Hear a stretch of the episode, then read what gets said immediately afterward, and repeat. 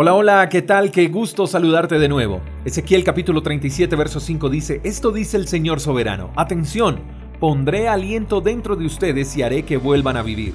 Este pasaje hace parte del relato donde Dios le muestra al profeta Ezequiel un valle lleno de huesos secos y el profeta empieza a ver cómo todos esos huesos secos empiezan a recobrar vida hasta convertirse en un numeroso ejército. Entonces el Señor le da la instrucción a Ezequiel para que le hablara a esos huesos secos y el profeta declara, pondré aliento dentro de ustedes y haré que vuelvan a vivir. Me encanta algo y es el papel que desempeña Dios y Ezequiel. Hay una situación y es que hay muchos huesos secos. Esto significa muerte. Era un cementerio.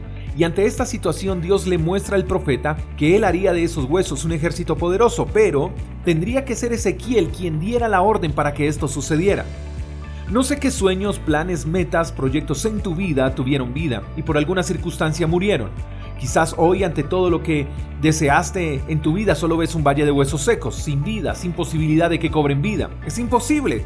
Pero cuando Dios interviene en el asunto, todo lo que se creía muerto cobra vida.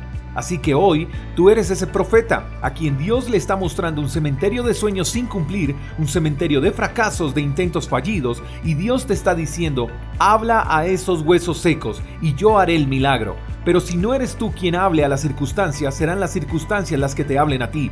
Y Dios te quiere hacer el protagonista de un milagro, pero tienes que hablar. Habla y Dios hará lo demás. Tus sueños no se pueden quedar en el papel. Habla ese sueño y conquístalo. Tus sueños de casarte o de tener una familia no terminarán en un cementerio de ilusiones. Esa empresa que dejaste secar hoy recobra vida por el poder de tu palabra y el poder de Dios. Esa carrera que no terminaste por recursos, háblale a esa carrera y cree y cumple tus sueños. Ya tú hablaste, ahora Dios hará lo imposible. Prepárate para ver actuar a Dios a tu favor. Esos huesos secos cobran vida y ahora son un ejército numeroso y poderoso. Te mando un fuerte abrazo, espero que tengas el mejor de los días. Hasta la próxima. Chao, chao. Gracias por escuchar el devocional de Freedom Church con el pastor J. Echeverry.